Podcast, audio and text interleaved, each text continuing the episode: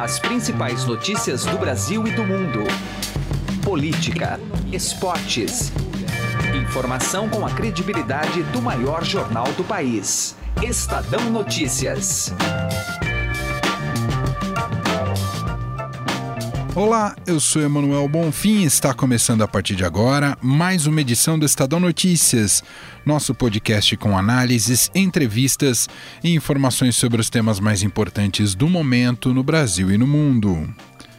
O episódio de hoje colhe depoimentos de jornalistas do Estado e da Rádio Dourado sobre a morte de Ricardo Eugênio Boechat, âncora da Band e da Rádio Band News, vítima fatal de um trágico acidente aéreo ocorrido ontem. Alexandre Garcia, Eliane Cantanhede, Roberto Godoy, Marcelo de Moraes, Alberto Bombig e José Neumani Pinto falam sobre a importância do jornalista desde seus tempos de impresso, passando inclusive pelo Estadão, até a condução de programa matinal em rádio. O Acervo Estadão também participa deste podcast e relembra quando Boechat ganhou o prêmio ESSO em reportagem feita para este jornal. Estadão Notícias desta terça-feira ainda conversa com a repórter Tânia Monteiro sobre a atuação do Palácio do Planalto em tentar se blindar de críticas da Igreja Católica. No último domingo, Estadão revelou que o governo quer neutralizar a ação do que chama de clero progressista. Estadão Notícias é publicado de segunda a sexta-feira, sempre às 6 horas da manhã, e não se limita a estar em apenas uma única plataforma. Você pode nos seguir e assinar gratuitamente via iTunes, Deezer, Spotify, Google Podcasts e qualquer agregador de podcasts. Seja bem-vindo e bem-vinda e boa audição. Estadão Notícias. Se você já tem um plano de previdência privada, faça a portabilidade para a XP Investimentos. Acesse xpi.com.br e traga sua previdência para XP. Não custa nada, é direto no site e sem nenhuma burocracia. Mais fácil que fazer portabilidade de celular. Se você ainda não tem previdência, abra agora sua conta na XP Investimentos. Estadão Notícias. O jornalista Ricardo Eugênio Boechat, de 66 anos, morreu na queda de um helicóptero em cima de um caminhão no quilômetro 7 do Rodoanel, próximo à rodovia Anhanguera, na chegada a São Paulo.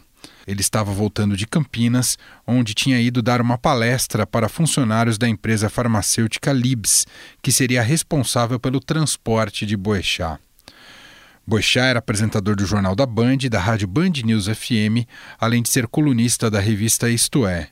Trabalhou no Estadão e também nos jornais O Globo e O Dia.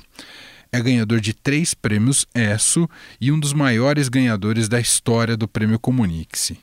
Jornalistas do Estadão que trabalharam com Ricardo Boechat destacam a generosidade do jornalista. Alexandre Garcia, colunista da Rádio Dourado, lembra quando substituiu ele no Bom Dia Brasil da TV Globo. A gente perde um jornalista combativo, corajoso, verdadeiro. Né? Um, já me disseram colegas mais novos que ele era um ícone, um exemplo. Aquele que, ah, ah, servindo de exemplo, fazia com que a coragem dele nos desse coragem também. Né? Eu tenho, eu tenho uma ligação muito pessoal com ele, porque eu o substituí no Bom Dia Brasil. Ele deixou a vaga para mim como comentarista do Bom Dia Brasil e já faz lá, acho que duas décadas mais ou menos. Né? É, um, é choque, uma morte violenta, repentina. Um homem que começou uh, uh, com o príncipe da coluna social, que era o, que era o, o Ibrahim Suede, né? que dizia em sociedade tudo se sabe, tudo se comenta. Eu acho que ele partindo daí, ele, ele aprendeu muita coisa uh, de bastidores, uh, de, de, de, fatos que, em geral, não aparecem assim de cara. Ele sempre trabalhou muito com isso. Né? Foi, um, foi um combatente, sem dúvida. É uma, uma grande perda para o jornalismo brasileiro e, sobretudo, para o jornalismo crítico, né? porque, como, como já se diz, já se disse muitas vezes, jornalismo é crítica né? É, porque aplauso é com os cortesãos, né? é, é com a claque. Jornalismo é crítica e ele simbolizou muito esse jornalismo crítico. Uma grande perda. Eliane Cantanhede, colunista do Estadão e da Rádio Dourado, recorda o período em que trabalhou com Ricardo Boechat. O Ricardo Boechat era uma pessoa que tinha brilho. Ele tinha brilho pessoal, brilho profissional, tinha um humor é, muito muito interessante porque era um humor inteligente, às vezes cáustico, às vezes às vezes ele fazia o humor dele mesmo, sabe, uma figura assim brilhante, né, brilhante. Nós trabalhamos juntos no Estadão, nós fomos do Estadão é, na década de, sei lá, eu acho que na década de 80, de 1980 ou 1990, e uh, ele era diretor da sucursal do Estadão no Rio de Janeiro e eu era colunista e repórter na sucursal do Estadão em Brasília. E de vez em quando eu ia lá, de vez em quando ele vinha aqui em Brasília e sempre uma figura uh, muito, muito, muito interessante e tinha uma característica, ele era muito carinhoso desses colegas que te abraçam, que sempre tem uma história, sabe? E com aquela filharada, os filhos. Realmente é, é uma perda enorme para o jornalismo e uma perda enorme para cada um de nós. 2019, como eu disse, está sendo muito, muito difícil e sofrido, né? Muito sofrido. Eu mando um beijo para a família, para os filhos e, enfim, o Brasil perde, o jornalismo perde, nós todos perdemos. Marcelo de Moraes, editor do BR-18, destaca o espírito aguerrido de Boechat. Muita tristeza e muita perplexidade que eu recebi essa notícia da morte do Ricardo Boechat. Boechat era um jornalista que foi é, um dos melhores jornalistas que eu conheci, uma referência para todos nós na nossa profissão, o estilo dele é aguerrido, essa coisa de procurar sempre a, a notícia, por mais difícil que ela fosse, de sempre falar o que tem que falar, doa quem doer. O importante é, é trazer a informação precisa, o importante é trazer a informação correta. Ele sempre foi o, uma referência para todos nós nesse sentido de, é, de buscar a informação, esteja onde ela estivesse, e, e um jeito, é, um jeito todo particular, todo um estilo muito bom de, de, de apresentar, um estilo muito vibrante. Ele era uma pessoa com opiniões claras, opiniões fortes, doa quem doer, não tinha problema em, em, em, agradar ou desagradar ninguém. Ele falava o que ele considerava o, o mais correto ou o que ele, era a informação mais precisa e buscava quando não tinha buscar. A gente trabalhou junto no Globo, em mais ou menos na década de 90, lá no Rio de Janeiro, e ele, ele tinha a coluna dele no, no jornal, já, a coluna de notas, né? E sempre foi aquele tradicional repórter que trazia muita informação exclusiva, muito furo. Já, já, todo mundo já, já sabia que se ele tivesse numa, numa apuração, certamente vinha coisa forte, vinha coisa boa. Então, para gente, esse ano está tão complicado, tanta notícia ruim, em seguida mais essa notícia, ainda mais é, com a, a, do jeito que foi, um acidente de helicóptero. Então é, é, muito triste essa notícia, é uma perda muito grande para o jornalismo. Ele é uma referência, ele é um dos maiores de todos os tempos. Não tenho nenhuma dúvida de afirmar que hoje o jornalismo perdeu um de seus melhores profissionais e tudo isso é, é muito triste para todo mundo. E fica aqui a mensagem de, de consolo para os parentes, para para os amigos, porque realmente é um, uma perda muito grande para a gente. Para o jornalista Roberto Godoy, a morte de Ricardo Boechat deixa o jornalismo mais pobre. É um daqueles casos em que a morte, a morte de alguém que nos deixa empobrecidos. É um lugar comum que o país ficou mais pobre, por exemplo? Ficou. Né? Ficamos todos mais pobres. Boechat trabalhamos juntos durante um período aqui na, na redação do Estadão, mas além disso éramos amigos.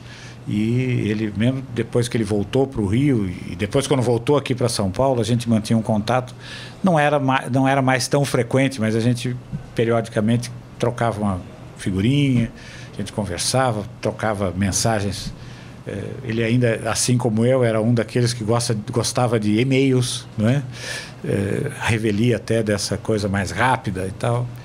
E aí eu, a imagem mais forte que eu tenho dele é a seguinte: ele era é, um analista absolutamente é, severo em relação às coisas públicas do Brasil, por exemplo. E é uma morte que deixa. É, chega num momento em que a presença dele, a figura, o tipo de atuação do, do, do do Ricardo Boechat, seria muito necessário, porque o, país está mudando a, a sua navegação, está mudando o seu norte. E aí você vai precisar, mais do que nunca, de pessoas que digam eh, que o rei está nu. Então ele tinha toda essa uma figura de projeção nacional, com toda uma, uma, importância na sua condição de âncora do principal jornal da Rede Bandeirantes, por exemplo, esse negócio todo. Mas quando ele ia para o Rio de Janeiro, era uma bermudinha velha, uma sandália, uma sandália de dedo, uma camiseta e tome chope. Enfim, a gente perde um baita de um amigo, um companheiro extraordinário, um cidadão que vai fazer uma falta, rapaz, a gente vai sentir essa falta a ponto de ter que voltar a falar disso. Alberto Bombig, editor executivo e responsável da coluna do Estadão, lembra quando foi citado por Boechat no rádio. Me lembro de, é, ainda na faculdade, na admiração de ler, né? É, passagem por tantos jornais importantes. É, não, não privei da, da companhia dele, mas cheguei a entrar em contato com ele é, no ano passado, quando escrevi um texto no Estadão. Escrevi um texto sobre. Eu não estou me lembrado, mas era quando saiu a delação do Palocci, quando foi divulgada a carta. Quando o Palocci enviou aquela carta ao PT, uhum. em que ele fazia umas considerações e tal. Eu escrevi um, um artigo no Estadão e fui surpreendido porque ele leu. De manhã ele leu meu texto no ar e elogiou muito. E, quer dizer, é um cara generoso, né? Não, podia ser uma coisa assim, de camaradagem, de amizade, né? Não vou prestigiar aqui um amigo, né? Coisa de coleguinha, que a gente gosta de dizer, né? brincar no, no, jargão, não, né? E daí eu escrevi agradecendo, ele foi muito legal. Liz Batista do Acervo Estadão conversou com nossa reportagem e falou sobre a cobertura que rendeu um prêmio ESSO para Ricardo Boechat aqui no Estadão. O Acervo Estadão levantou uma informação bem interessante sobre a história do Ricardo Boechat. Quando ele era chefe da sucursal do Estadão no Rio de Janeiro, ele conduziu uma cobertura que foi premiada com o ESSO de melhor reportagem de 1989. Eles ganharam pela cobertura do caso BR. Assim ficou conhecido o primeiro grande escândalo da Petrobras depois do regime militar. Essa cobertura começou nas páginas do Estadão com a manchete, a capa do Estadão de 29 de novembro de 1988. E ela dizia assim: Petrobras apura denúncia de extorsão. O caso era o seguinte: o presidente da BR distribuidora, o general Albério Barroso Alves, havia nomeado assessores e auxiliares e eles estavam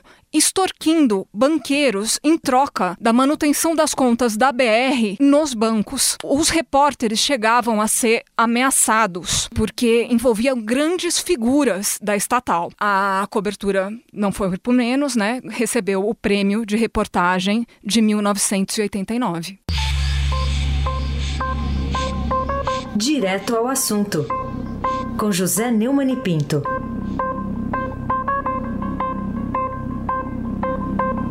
É, sem o Ricardo Eugênio Boechat, eu me sinto meio desamparado. Não digo solitário, porque ainda restam uns poucos por aí. O Zé Roberto Guzzo, o Alexandre Garcia, o William Vac, muito poucos como o Boechat. Boechat era um trabalhador, um workaholic, como eu, né? Eu me levanto todo dia às seis e meia para fazer o meu comentário na Eldorado. Faço o comentário, depois trabalho no Estadão até as oito, nove da noite, e assim é a minha rotina de segunda a sexta. Pelo que eu me lembre do Ricardo, ele porra, trabalhava muito mais do que eu, viu?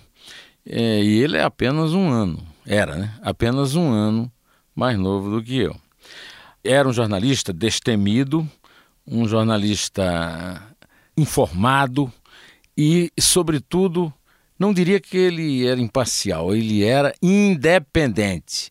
Não tinha ligação com político nenhum, com nenhuma crença, com nenhuma ideologia, com nenhuma idiosincrasia, não era serviçal ao governo nem à oposição.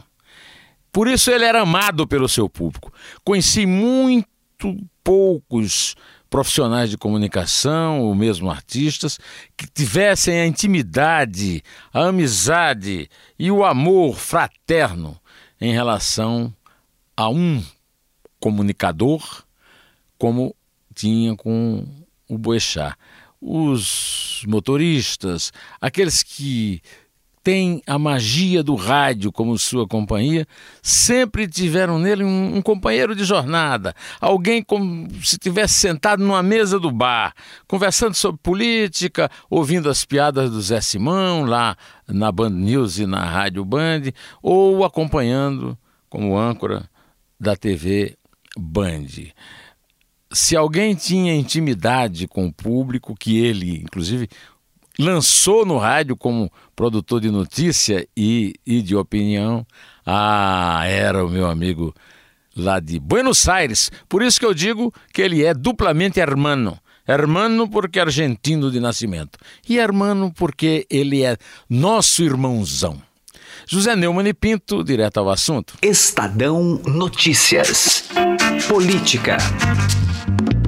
A nossa conversa agora é com a repórter do Estadão Tânia Monteiro, que vem trazendo informações importantes, uma apuração importante sobre como o Palácio do Planalto, o governo Bolsonaro, tem monitorado a Igreja Católica e como há uma tese aí de que a Igreja atuaria como opositora feroz ao governo e de que maneira o governo pretende lidar com isso. Tudo bem, Tânia? Seja bem-vinda. É um prazer em falar com você, Manuel. Estou às ordens. Tânia, quando você publica a reportagem no domingo, tem um trecho de uma declaração do Augusto Heleno, que é o ministro-chefe do Gabinete de Segurança Institucional, que me causa uma certa preocupação quando uma coisa é identificar que a Igreja Católica pode ter uma postura opositora, digamos assim, tá? não sei se institucional, mas ele declara para você: estamos preocupados e queremos neutralizar isso aí. Uh, isso aqui não é passar um pouco de, de certos limites institucionais, Tânia? Olha, a justificativa é, dele é, é, o seguinte: é neutralizar essas ações que a igreja, ONGs e vários desses grupos fazem contra o governo. É, qual que é a, a, avaliação dele? É que, é, por exemplo, esse encontro, esse sínodo e os encontros que se antecederão é, ao sínodo que vai ser realizado em outubro, assim como várias outras atividades, é, estão sendo realizadas, formadas um palco em que o principal alvo seria o governo e as políticas do governo. Né? Esse governo é um governo que, por exemplo, em relação à Amazônia, tem uma preocupação absurdamente grande. E a influência da Igreja Católica é, naquela região é muito grande. E não só em relação a questões é, é, seja de meio ambiente, de população indígena, é, quilombolas.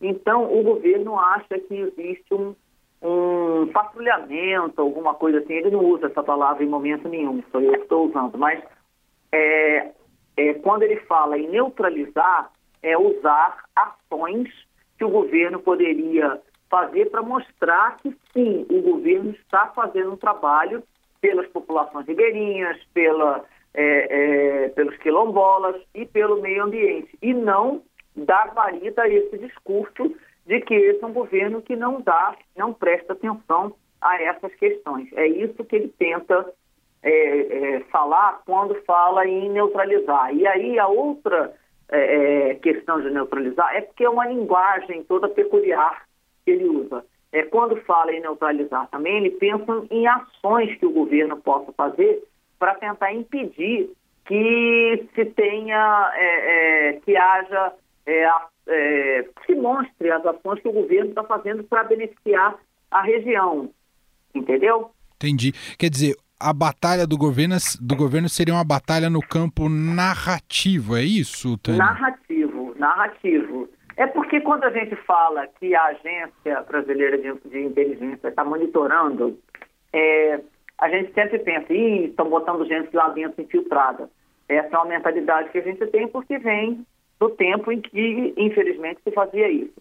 Só que essa não é uma atribuição da BIM, infiltrar a gente é, para fazer isso. O que o governo está falando em monitorar é ver que tipo de ação que está sendo feita contra ele, é, qual é a narrativa que existe contra ele, para que ele possa se opor. Pelo menos é assim que eles justificam.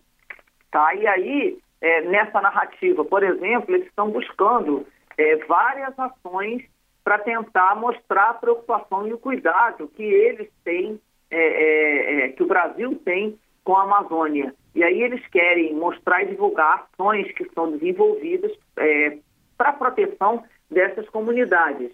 Por exemplo, nessa semana vai ter uma reunião em Paresi, Mato Grosso, é, onde, onde tem uma aldeia de índios, é, na aldeia Bacaval, onde eles fazem produção é, de, de é, uma festa da colheita, onde eles têm produção, projetos de agricultura sustentável, que são tocados pelos índios naquela, é, naquela região. Então, o que, que eles querem? Usar vários tipos de ação, mostrando que o governo, sim, tem ações preocupadas em integrar o índio, é, o índio que quiser, a, a, a comunidade em geral e que existem é, ações sustentáveis.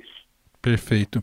Ah, você também depois relatou em reportagem nessa segunda-feira, Tânia, que o governo está buscando uma interlocução direta com a Itália para que a Itália possa interceder junto à Santa Sé em relação a, a, essa, a, a essa, demanda do governo Bolsonaro de ter uma imagem melhor em relação e uma interlocução, interlocução melhor com a Igreja Católica, Tânia?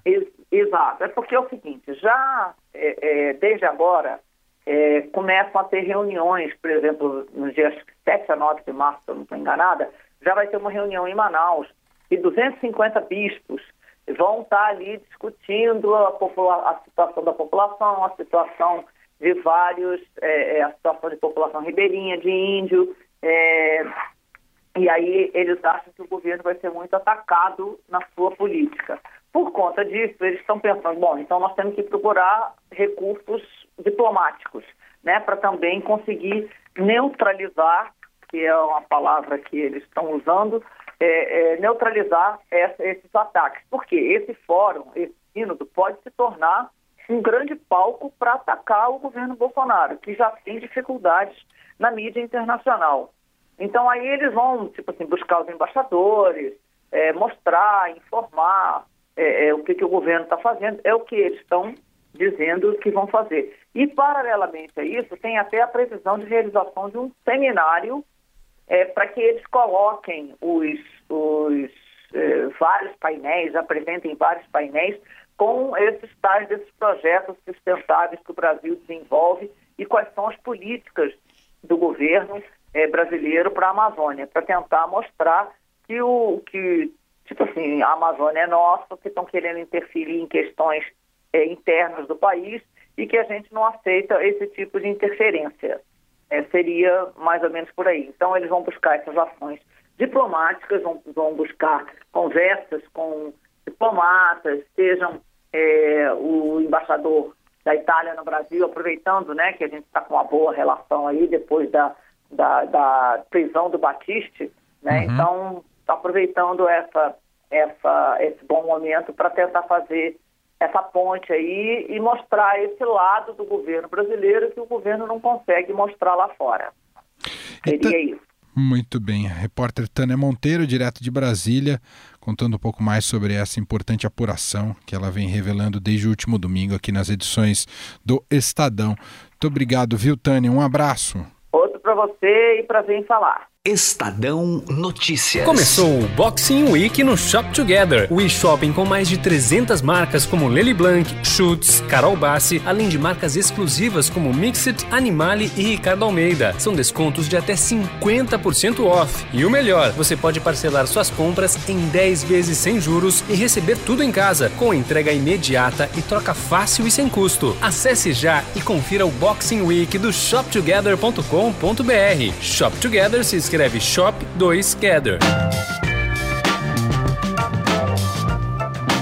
O Estadão Notícias desta terça-feira vai ficando por aqui. Contou com a apresentação minha, Emanuel Bonfim, produção de Gustavo Lopes e Leandro Cacossi e montagem de Nelson Volter. O diretor de jornalismo do Grupo Estado é João Fábio Caminoto. Mande seu comentário e sugestão para o e-mail podcast@estadão.com.